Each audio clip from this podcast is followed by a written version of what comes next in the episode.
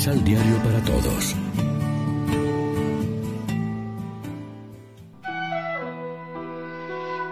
Primera lectura del libro del profeta Isaías. Pueblo de Sión, que habitas en Jerusalén, ya no vas a llorar más. El Señor se apiadará de ti al oír tu clamor. Apenas te oiga, te responderá. Podrá darte el pan medido y el agua tasada. Pero cuando te desvíes a la derecha o a la izquierda, no dejará de indicarte el camino. Con tus propios ojos verás a tu maestro y oirán tus oídos una llamada a la espalda, que te dirá cuál es el camino que debes seguir. Él te dará la lluvia para la semilla que siembres, y los campos te producirán grano rico y sustancioso.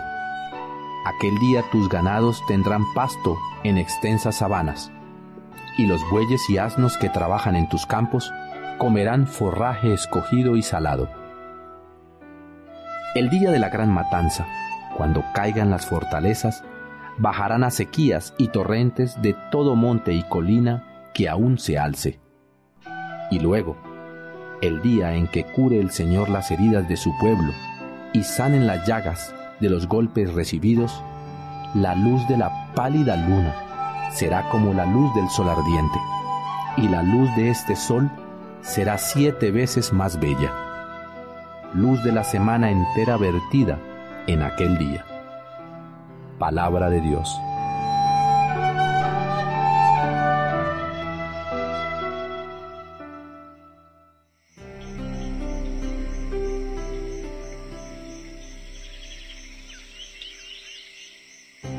Salmo responsorial.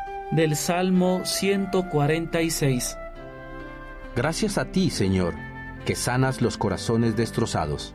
Gracias a ti, Señor, que sanas los corazones destrozados. Alaben al Señor que la música es buena. Nuestro Dios merece una alabanza armoniosa. El Señor reconstruya a Jerusalén, no le unía a los deportados de Israel. Gracias a ti, Señor, que sanas los corazones destrozados. Él sana los corazones destrozados, venda sus heridas, cuenta el número de las estrellas, a cada una la llama por su nombre. Gracias a ti, Señor, que sanas los corazones destrozados. Nuestro Señor es grande y poderoso. Su sabiduría no tiene medida. El Señor sostiene a los humildes, humilla hasta el polvo a los malvados. Gracias a ti, Señor, que sanas los corazones destrozados.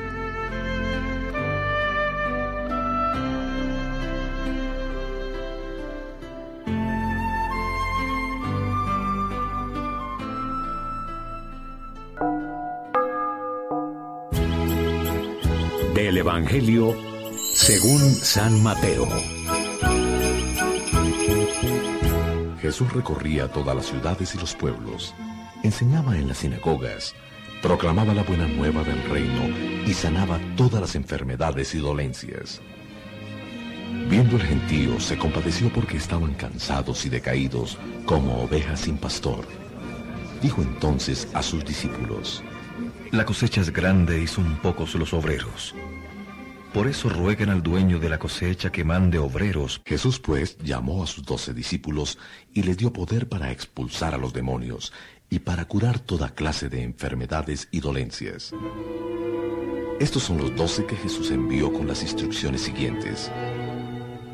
No vayan a tierras extranjeras ni entren en ciudades de los samaritanos, sino que primero vayan en busca de las ovejas perdidas del pueblo de Israel. Mientras vayan caminando, proclamen que el reino de Dios se ha acercado. Sanen enfermos, resuciten muertos, limpien leprosos, echen demonios. Den gratuitamente, puesto que recibieron gratuitamente. Lección Divina. Amigos y amigas, ¿qué tal? Hoy es sábado 7 de diciembre, la iglesia se viste de blanco para celebrar la memoria de San Ambrosio y como siempre nos alimentamos con el pan de la palabra que nos ofrece la liturgia. El Evangelio de hoy consta de dos partes, un breve resumen de la actividad apostólica de Jesús y el inicio del sermón de la misión. En pocas palabras, Mateo describe los puntos centrales de la actividad misionera de Jesús. Recorrer todas las ciudades y poblados, enseñar en las sinagogas, esto es, en las comunidades, curar todo tipo de dolencia y enfermedad. Jesús acoge a las personas así como se encuentran ante Él, dolientes, abatidas, cansadas. Se porta como el siervo de Isaías cuyo mensaje central consistía en consolar a la gente. Ante la inmensidad de la tarea misionera, la primera cosa que Jesús pide a los discípulos es rezar. La oración es la primera forma de compromiso de los discípulos con la misión. Pues si uno cree en la importancia de la misión que uno tiene, entonces hará todo lo posible para que no muera como uno mismo, sino que continúe en los demás durante su vida y después. La segunda cosa que Jesús pide a los discípulos no es que empiecen a enseñar doctrinas y leyes, sino que ayuden a la gente a vencer el miedo a los malos espíritus y que ayuden en la lucha contra las enfermedades. Hoy lo que más da miedo a los pobres son ciertos misioneros que amenazan a la gente con el castigo de Dios y con el peligro del demonio. Jesús hace lo contrario. Lo que más hace es ayudar a la gente a vencer el miedo al demonio. Reflexionemos. Nos fortalece un Dios que se expresa a favor de los que claman con fe firme y decidida.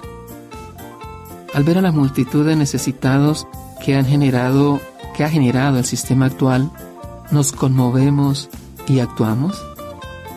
Oremos juntos.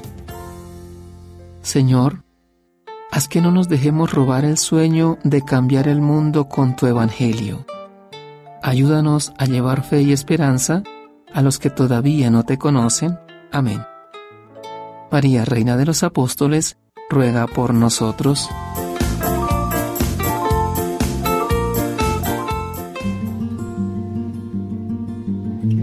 Los ocho pasos de la Alexio Divina adquiriendo el emisal Pan de la Palabra en Librería San Pablo o distribuidores.